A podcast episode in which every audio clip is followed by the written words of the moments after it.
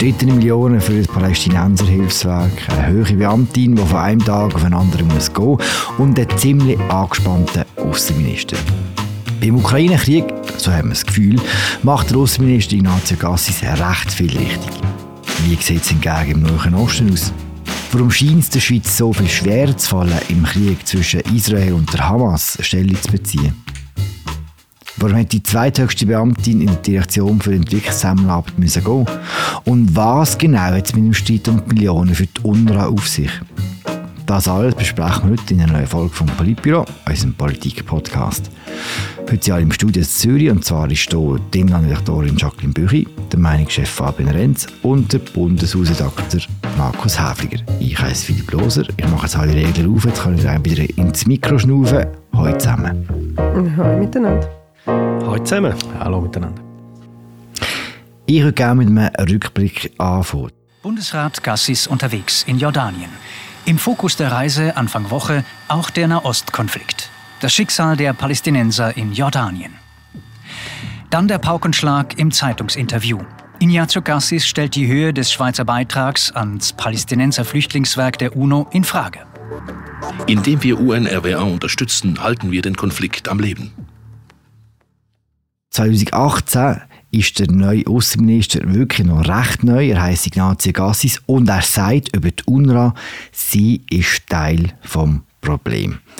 Jetzt, da ist ganz viel in dieser Aussage. Vielleicht müssen wir anfangen damit, was ist die UNRWA? Warum sagen wir überhaupt UNRWA? Weil ausgeschrieben heißt es ja UNRWA. UNRWA, das ist das Hilfswerk der UNO für die Palästina-Flüchtlinge. Es ist 1949 schon gegründet worden und seither ist das Hilfsprogramm dann ein paar Jahre verlängert worden. Und die UNRWA die hat den Auftrag, die Flüchtlinge aus Palästina im Nahen Osten zu unterstützen, bis eine politische Lösung für die Palästina-Frage vorliegt. Da können wir dann vielleicht nachher darüber reden, warum das natürlich nicht ganz einfach ist mit ein Teil von dieser Definition ist auch, das sind all die Leute, die damals haben müssen gehen aus dem Gazastreifen und alle Kinder und alle Enkel von denen auch noch. Das ist auch mit ein Teil von dem Konflikt oder von dieser schwierigen Situation. Und die UNRWA die hat 13'000 Mitarbeitende allein im Gazastreifen und vielleicht erwähnenswert ist, dass der Chef ein Schweizer ist, der Philipp Lazzarini. Also die UNRWA ist eine riesige Organisation. Es ist größer zum Beispiel als UNO-Flüchtlingshilfswerk UNHCR. Es hat deutlich mehr Mitarbeiter auch als IKRK. Das ist eine riesige Hilfsorganisation. Ich glaube, es ist möglicherweise die größte der Welt und was speziell ist, die ist allein für eine Bevölkerungsgruppe und sie schafft, du hast gesagt, 13.000 im Gazastreifen, total etwa 30.000 Mitarbeiter. Sie schafft natürlich auch in der Westbank und sie schafft auch in Jordanien, Syrien und Libanon, wo sie auch Flüchtlingslager von der Palästinenser betreut. Also eine riesige Organisation nur für eine Bevölkerungsgruppe und sie ist eigentlich, übernimmt die heute sehr viel Aufgaben, die eigentlich ein Staat müsste übernehmen. Also sie betreibt Hunderte von Schulen, x Kliniken, verteilt Essen. Also sie macht einen Teil der staatlichen Aufgaben in diesen Palästinensergebieten. Und ohne die UNRWA würden dort wesentliche staatliche Leistungen schlicht nicht stattfinden, oder? Bevor wir jetzt zum Kern gehen, gleich schnell die Klammern. Warum sagen wir jetzt UNRWA und nicht UNRWA? ich bin kein Englisch-Phonetiker, ich weiß es auch nicht. Du hast doch Wikipedia vorhin geschaut? Nein, sie sagen einfach, du, ich glaube, das kann einfach UNRWA kann gar niemand sagen, oder? Okay, gut, haben wir das auch nicht geklärt. Also der richtige Name ist ja noch viel länger. United Nations Relief and Works Agency for Palestinian Refugees in the Near East. Oder? Ihr seht das jetzt nicht, aber der Markus der hat keinen Zettel und keinen Computer und kein Handy vor sich. Das hat er jetzt auswendig vorgetragen. Wow, nicht, Respekt. Nicht schlecht. Fabian, wo der Ignazio Gassi 2018 gesagt hat, dass die UNRWA Teil des Problems ist im Nahostkonflikt, ist er ziemlich drunter gekommen. Warum? Ja, er hat halt äh, ins sprichwörtliche Wespennest gestochen damit, oder? Weil die UNRWA ist schon sehr lang umstrittene Organisation.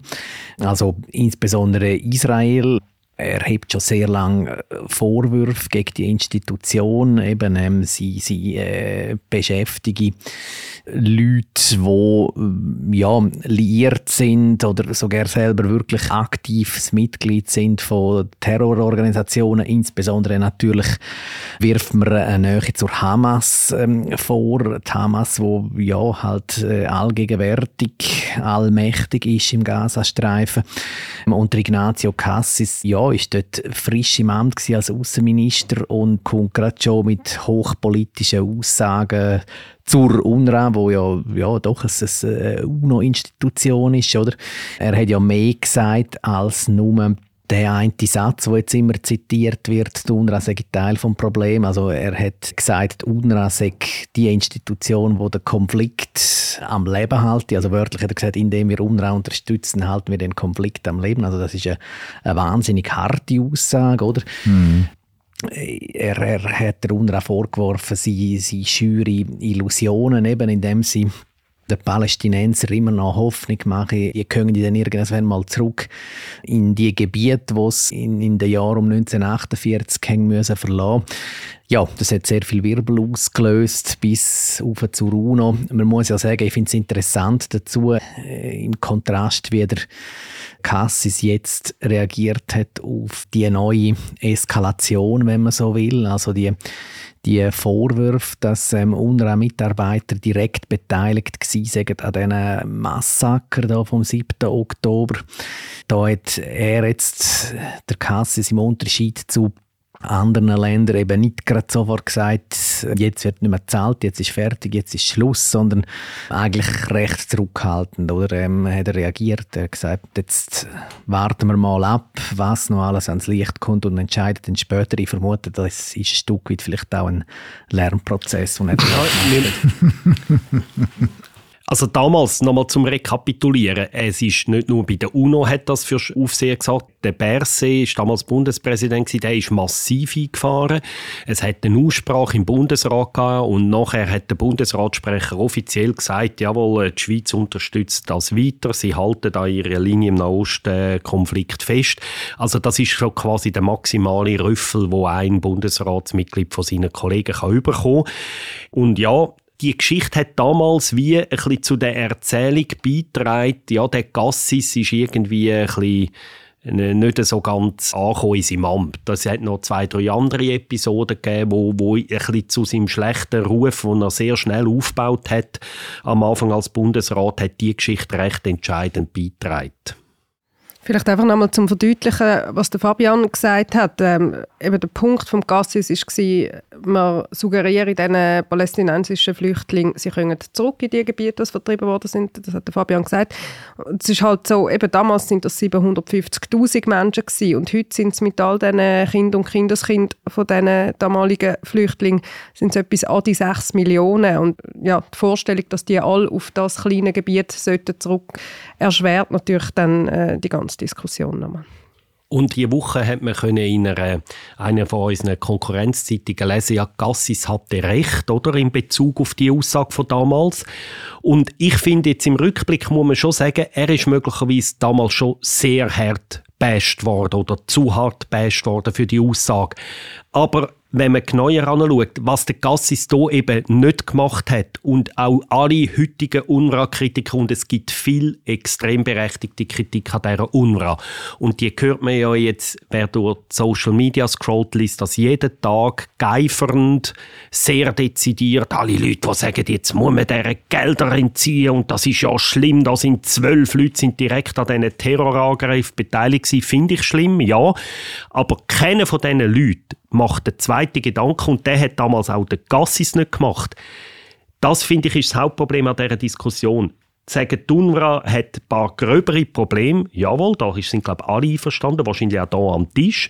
Aber der zweite Gedanke, ja, was ist die Alternative? Was kommt denn nachher? Und ich glaube, vielleicht können wir das noch ein bisschen vertiefen, aber das ist aus meiner Sicht auch in dieser ganzen Kritik jetzt diese Aussage kommt dann nie. Und sie ist eben hier auch vom Gassis nicht gekommen. Und in diesem Punkt ist die damalige Kritik an seiner Aussage berechtigt gewesen, aber ja, äh, er hat den Finger auf einen wunden Punkt gelegt, damals auch, wo man damals nicht einmal hätte dürfen diskutieren. Da muss man im Rückblick sagen, in dieser Hinsicht ist ihm damals wahrscheinlich auch Unrecht tun worden. Es ist ja eine extrem wichtige Diskussion, aber gleichzeitig auch eine brutal schwierige Diskussion. Und das, was du ansprichst, Markus, das beschäftigt mich eigentlich jeden Tag. Du hast, glaube ich, von der geifernden Stimme auf Social Media jetzt, jetzt geredet, aber einfach so, wie viele Menschen wie genau wissen, was jetzt zu tun ist in diesem Nahostkonflikt. Und was besser wissen als alle Experten. Es ist so eine klare Haltung, die kann man einfach nur dann haben, wenn man einfach auch ganz viel menschliches Leid ausblendet. Und ich meine jetzt auf der einen wie auf der anderen Seite. Ja, die UNRWA, eben wie der Markus gesagt hat, dort hat sicher ganz viel Problem drin.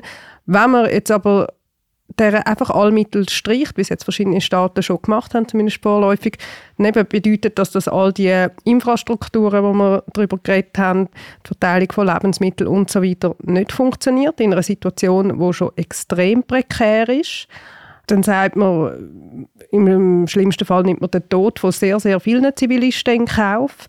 Es ist, wenn man das fertig denkt, ist es einfach immer extrem schwierig und ich finde die Stellungnahme oft sehr unterkomplex.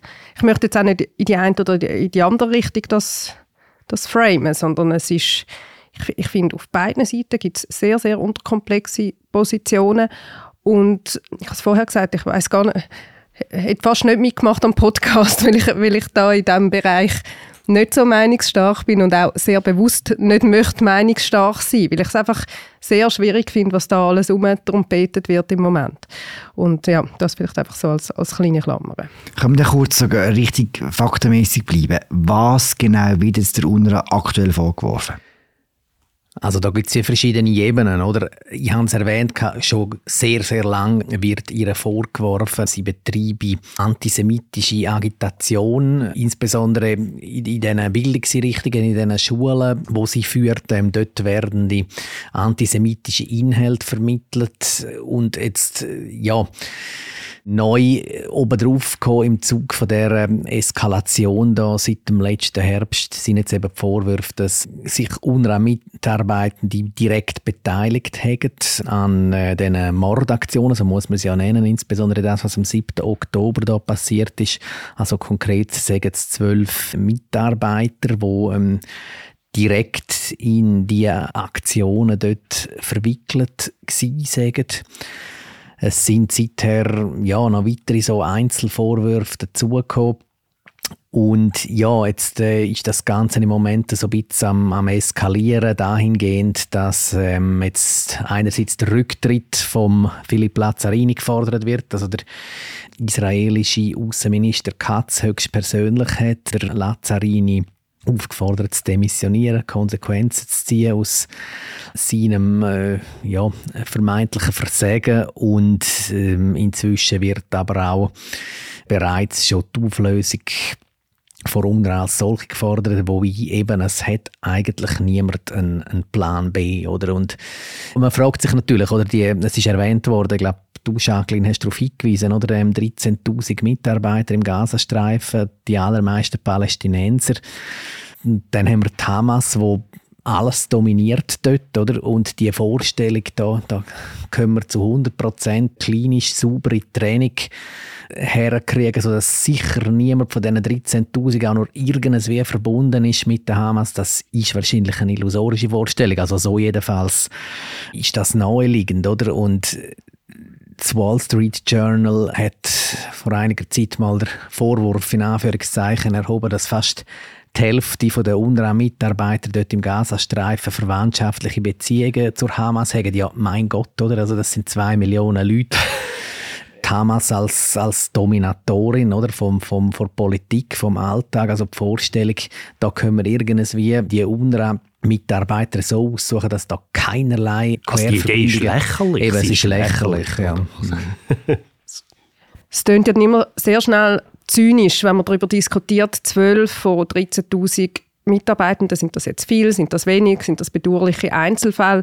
Also man muss festhalten, es ist krass, wenn die Vorwürfe zutreffen, die jetzt im Raum stehen, dass UNO-Mitarbeiter sich beteiligt haben an Entführungen, an Schlimmerem. Es, es, sind bestialische Taten, die dort passiert sind. Das ist krass, wenn dort UNO-Mitarbeiter beteiligt sind.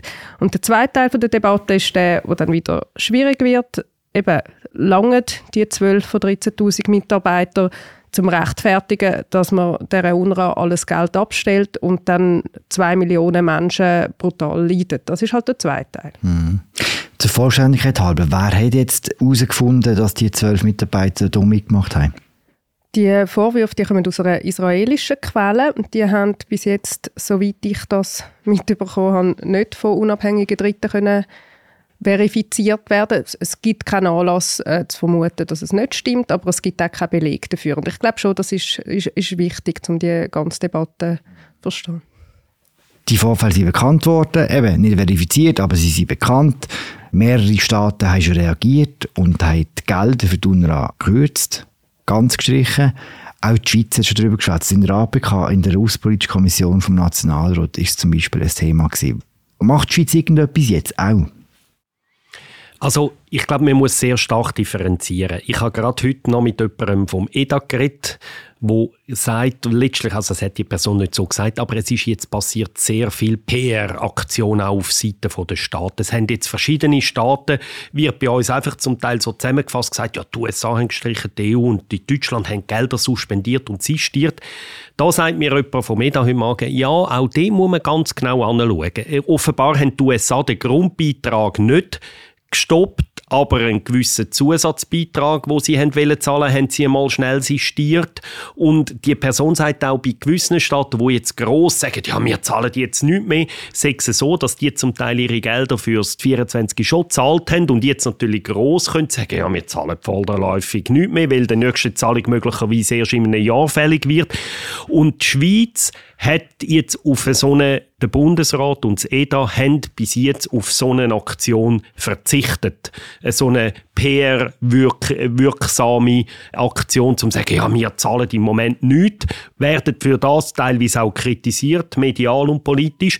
Und da müssen wir jetzt noch mal ganz kurz rekapitulieren, was ist der aktuelle Stand. Im letzten Dezember hat es eine riesige Diskussion, einen Streit gegeben im Parlament, ob man die Budgetbeiträge von der Schweiz an die UNRWA 20 Millionen pro Jahr soll streichen oder nicht.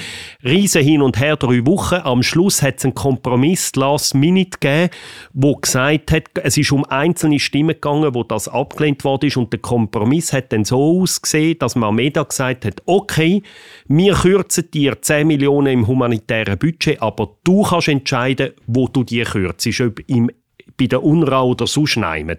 Das ist der Kompromiss gewesen. und der Kompromiss hat eben noch einen zweiten Teil gegeben, wo im Moment häufig ausblendet wird.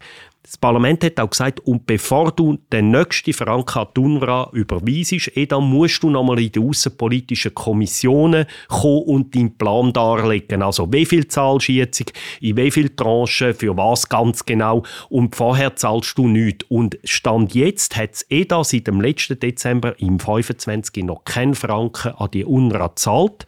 Das EDA sagt heute, Voraussichtlich wird man im März die geforderte Konsultation in diesen Kommissionen machen und erst dann würden von diesen Beiträgen wieder gezahlt werden. Also im Moment muss man in der Schweiz eigentlich gar nichts sistieren, weil es faktisch so halben eigentlich sistiert ist. Und das finde ich taktisch jetzt noch recht ein guter Moment, weil das gibt jetzt gewisse Zeit, um auch zu schauen, was ist an diesen Vorwürfen wirklich dran, wie gravierend ist es, was für Massnahmen werden ergriffen, was machen auch die anderen Staaten. Also faktisch warten wir jetzt ohnehin mal ab. Man hätte auch abgewartet ohne die neuesten Enthüllungen. Ich denke übrigens, der Bundesrat wartet auch noch etwas anderes ab. Er wartet nämlich die Frühlingssession vom Parlament ab. Die am 26. Februar an. Und ähm, es ist sehr davon auszugehen, dass der Nahostkrieg im Allgemeinen und UNRWA im Speziellen zum Thema werden. Ich gehe davon aus, ähm, respektive mir hat jemand gesagt, dass es durchaus auch die Idee ist, äh, im EDA, dass man mal die Stimmung wie ein bisschen abwartet und sondiert, was denn dort alles für Signal kommen, was für Vorstöße eingereicht werden, was für Fragen in der äh, Fragestunde vom Nationalrat dann kommen werden. Das wird auch effektiv noch recht interessant werden. Was für eine Rolle spielt denn jetzt der Philipp Lazzarini, der ja Schweizer ist und der Chef der UNRWA? Also er ist jetzt, er ruft auf allen Kanälen, die ihm zur Verfügung stellen, dazu auf, dass die Staaten weiter zahlen. Er sagt, wenn wir nicht Geld bekommen, also die Warnung steht im Raum, dass die UNRWA noch im Februar könnte bankrott gehen, wenn alle Staaten würden ihre Zahlungen einstellen und eben dann ist immer die Warnung, wenn wir draußen sind, ist niemand mehr da und wie gesagt, mir hat das vorher gesagt, die Organisation ist so groß, dass man nicht kann sagen, ja, kein Problem, dann schicken wir halt IKRK 13'000 Leute dort rein, oder? Die UNRWA ist ein bisschen weiter too big to fail, oder? Es ist wie bei den Grossbanken, oder? Und das ist letztlich das, was der Philipp Lazzarini jetzt auf allen Kanälen sagt. Und die APK hat jetzt gerade diese Woche gesagt, okay, bevor wir eben uns entscheiden, ob man weiter soll zahlen oder nicht, muss er kommen. Also sie haben ihn jetzt formell vorgeladen. 25. März muss er also, darf er nicht in Gaza streifen, sondern muss ins Bundeshaus, ins Kommissionszimmer XY kommen, um sich erklären. Wenn er bis dann noch im Amt ist. Auch wenn die Frage wahnsinnig schwierig ist, finden Sie das richtig, was die Schweiz aktuell macht? Ich muss vorausschicken, ich kritisiere sehr oft die sogenannte Neutralität, also das, was die Schweiz unter Neutralität versteht, die Art und Weise, wie sie diese Neutralität praktiziert. Aber wenn irgendwo, äh, sage ich mal, neutrale Herangehensweise Sinn macht, dann ist es von mir aus gesehen effektiv der Nahostkonflikt, weil die Situation dort ist so wahnsinnig kompliziert und so verworren. Es zieht sich über, über Jahrzehnte, jetzt dann bald ein Jahrhundert hin. Es ist so viel passiert in dieser Zeit. Es gibt wahrscheinlich äh, nicht viele Fälle, wo es so schwierig ist, eine eindeutige Linie zwischen Gut und Böse, zwischen Recht und Unrecht zu ziehen. Ich finde, die Schweiz macht es nicht so schlecht. Sie agiert relativ zurückhaltend. Eben, ich habe es erwähnt, auch der Cassis, er, er, er schiesst jetzt nicht mehr so drin, wenn er dort 2018 zu Beginn von seiner Amtszeit reingeschossen ist und damit von mir aus gesehen auch ein Stück wie wirklich das Neutralitätsprinzip verletzt hat. Ich meine, letzten Endes kommt es natürlich auch nicht so wahnsinnig darauf an, was die Schweiz macht. Die Schweiz wird den Ostkonflikt nicht lösen. Aber denke mir, ähm, in, in, in, Anbetracht von dem, was man machen kann oder nicht machen kann, ähm, ist so die zurückhaltende Kommunikation von der Schweiz richtig, wenn es dann dabei bleibt. Wie gesagt, es gibt äh, aus dem Parlament gibt's einen gewissen Druck, dass die Schweiz da die Schrauben gegen der, gegenüber der UNRWA anzieht, ist auch sicher nicht verkehrt, wenn man dort sehr genau her und ihre Rolle aufarbeitet. Aber wie gesagt, jetzt äh, so eine kollektive Strafaktion, also da wäre ja, da wäre Zivilbevölkerung im, im Gazastreifen, wo extrem unvorstellbar zu leiden jetzt schon, das wären, das wären die Hauptopfer und nicht der Herr Lazzarini und auch, auch nicht irgendwelche Hamas-Terroristen, sondern, sondern es wäre Zivilbevölkerung im Gazastreifen. Du hast jetzt vor allem neutralitätspolitisch argumentiert, aber es ist bis zu einem gewissen Grad auch eine Frage vom Rechtsstaat, oder? dass man auf Vorwürfe reagiert, äh, oder besser gesagt, dass man dann reagiert, wenn die Vorwürfe bis zu einem gewissen Grad beleidigt sind. Da wissen wir jetzt wirklich noch relativ wenig dazu. Ich habe diese Woche mit einem Schweizer Diplomat geredet, der den Gedanken geäußert hat, er glaube nicht, dass die UNRWA die, der ganze Krieg wird überleben mittelfristig. Das habe ich noch einen interessanten Gedanken gefunden und ich glaube tatsächlich, dass es riesigen Handlungsbedarf gibt in dem Ganzen, wie das alles aufgestellt ist und dass möglicherweise die Katastrophen jetzt von dem Krieg und der vorangehenden Terroranschlag das könnte auslösen, dass das vielleicht neu aufgestellt wird. Aber eben, du hast gefragt, agiert die Schweiz gut, dass die Schweiz jetzt noch sagt, kühlen Kopf behalten. Wir tun jetzt keine Entscheid fällen innerhalb der nächsten paar Tage. Das finde ich, ist, das ist gut, ja, würde ich das bewerten. Stichwort Zurückhaltung der Ignazio Gassis schießt nicht mehr so rein wie zum Anfang von seiner Amtszeit. Gleichzeitig muss ich mir jetzt etwas erklären. Es ist letzte Woche bekannt worden, dass äh, Vizedirektorin von der Direktion für Entwicklungszusammenarbeit, der DEZA, die Frau heißt Andrea Studer, gehen muss. Und zwar wegen Ignazio Gassis und auch offenbar wegen dem Nahen Osten. Irgendwo ist da gleich der Wurm drin. Dort ist auch keine Zurückhaltung zu spüren. Kann mir ein bisschen erklären, was da passiert ist? Eigentlich müssten wir jetzt auch unsere Kollegin Charlotte Walser einfliegen lassen, die zu dem recherchiert hat. Sie könnte das sich wesentlich kompetenter noch erklären, aber ich versuche mal das zusammenzufassen, was sie geschrieben hat bei uns in der Zeitung.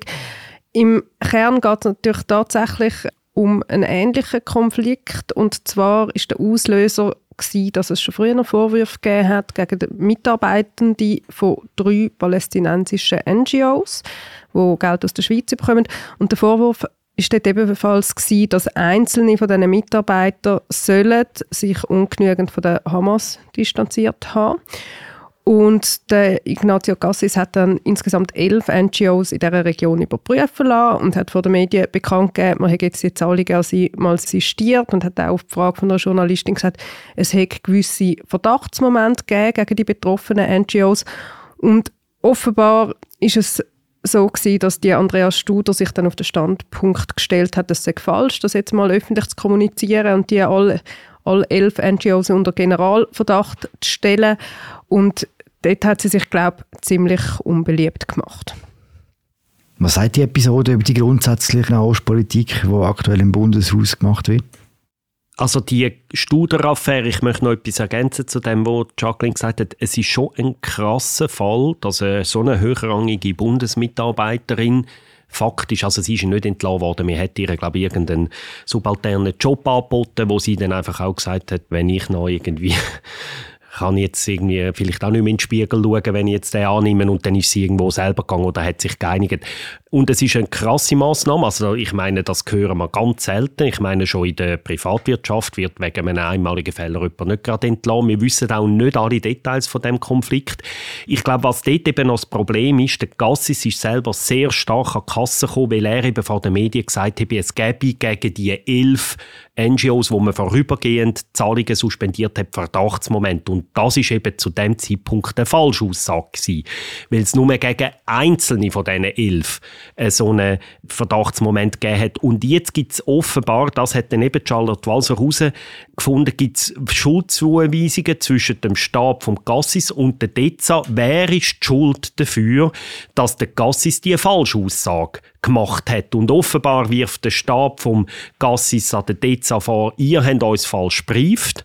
Und umgekehrt sagt DEZA, und das, da gibt es sogar Mails, wo darauf hindeuten, dass DEZA könnte Recht haben, dass sie gesagt haben, nein, wir haben gesagt, es gibt nicht gegen alle Verdachtsmomente, aber wir tun vorsorglich einmal Gelder für alle sistieren und tun alle schnell überprüfen, bevor wir weiterzahlen. Das ist eine Position, die man in der DEZA gehört. Und da, ob jetzt die, die Andreas Studer, es sieht von außen ein bisschen davon aus, als sei sie Bauernopfer, dass man einfach jemanden wollen opfern Möglicherweise würden wir das Urteil revidieren, wenn wir ganz alles würden wissen, aber in dieser Geschichte würde ich sagen, ist von dieser Vorsicht, zumindest von dem, was man öffentlich sieht, wo wir vorher eher gelobt haben bei der UNRWA, weniger zu spüren. Was man auch im Zusammenhang immer wieder liest, ist, dass das auch wie ein Erbe ist von einer der Vorgängerinnen vom Nazigassi, von der Micheline Galmire. Inwiefern stimmt das und was meint man damit? Also, Galmire die steht so ein bisschen im Ruf. Ja, eben, sie hat auch schon immer wieder Konflikt gehabt ihrer Amtszeit auch mit Israel. Dass ihr auch von Israel und von israelfreundlicher Seite vorgeworfen sagt, sie machen eine zu palästinafreundliche Politik und so weiter.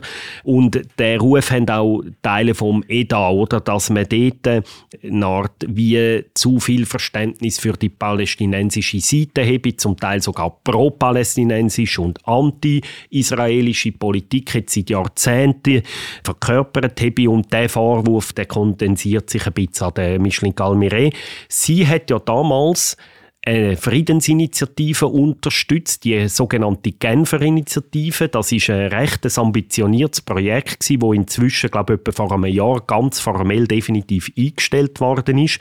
Und es ist, ähm, das würde jetzt zu weit führen, es ist ein interessantes Projekt gewesen, wo eine Art darauf hingearbeitet hat, wirklich einen sehr konkreten Teilungsplan für eine Zwei-Staaten-Lösung auszuarbeiten.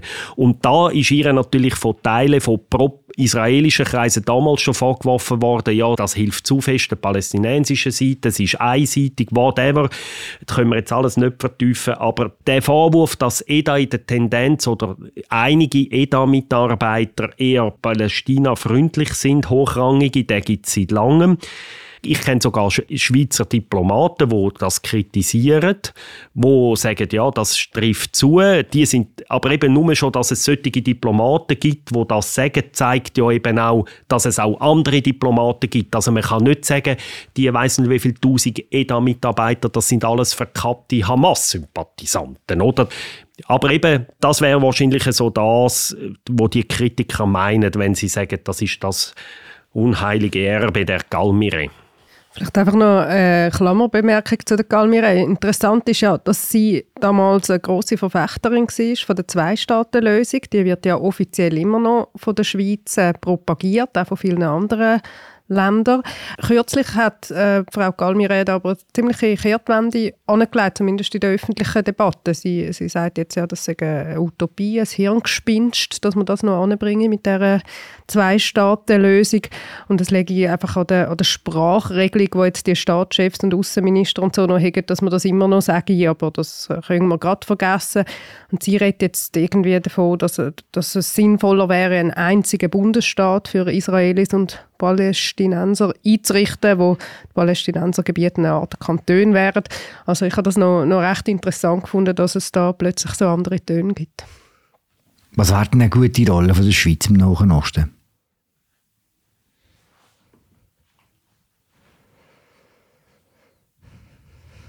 Lassen wir das drin, einfach so minutenlang schnaufen.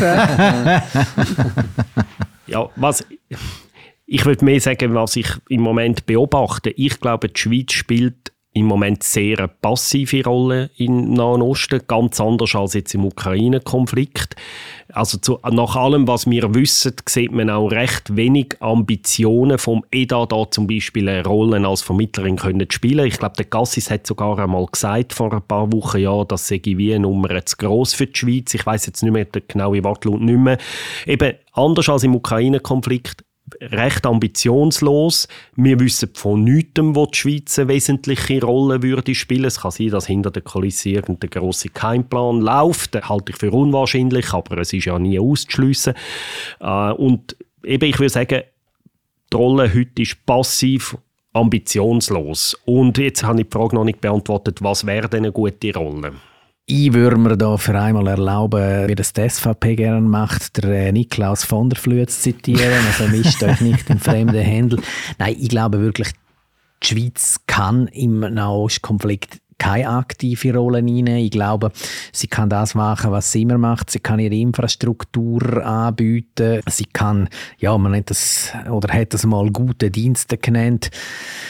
Aber dass da irgendeine äh, namhafte Initiative von der Schweiz ausgehen könnte, wo jetzt irgendwie dort der gordische Knoten ähm, durchschlagen wird und auf einmal eine Friedenslösung da wäre, das glaube ich nicht. Da hat sich vielleicht auch Michelin Galmire ein bisschen überschätzt oder, oder, oder die Möglichkeiten von der Schweiz überschätzt.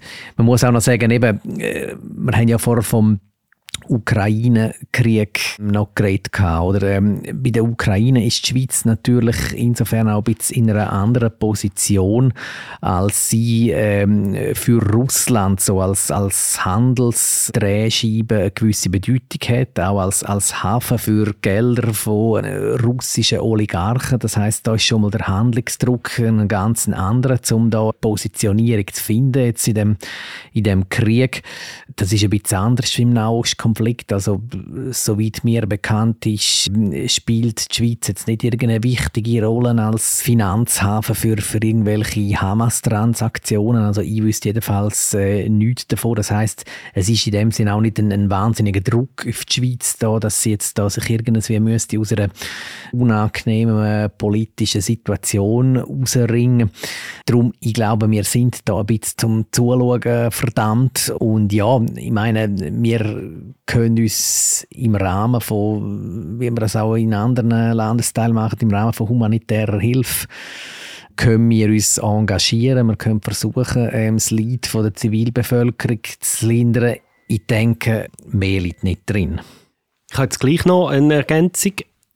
Ich habe vorher gesagt, eben, was könnte die gute Rolle sein. Ich glaube jetzt gerade das, was wir vorher kritisiert haben, dass man zwar seit 2018 Gassis und auch heute wieder alle sagen, die UNRWA, das ist ein Scheiß, es geht nicht, da muss man Gelder stoppen, dass dort eben jetzt mal jemand würde den Plan B entwickeln und das wäre etwas, wo jetzt finde ich auf der Ebene der Schweiz möglich wäre, dass sie würden sagen, jawohl, und wir gehen mit einem konkreten Vorschlag in Sicherheitsrat, wo wir zufälligerweise schon drin sind, für eine mittelfristige Reform oder einen Ersatz von dieser UNRWA, dass man dort konkrete Lösungen entwickeln. Das wäre jetzt, finde ich, eine Rolle, wo die Schweiz könnte spielen mit diplomatischem Engineering, wie unsere Diplomaten gerne sagen, eben, dass man kreative Lösungen findet, weil das ist ja das, wo sie da auch stolz drauf ist, dass man häufig kreative technische Lösungen findet. Und das wäre eine Rolle, wo sie könnte spielen, wo ihre, ob denn das scheitert am Schluss, das ist immer möglich, aber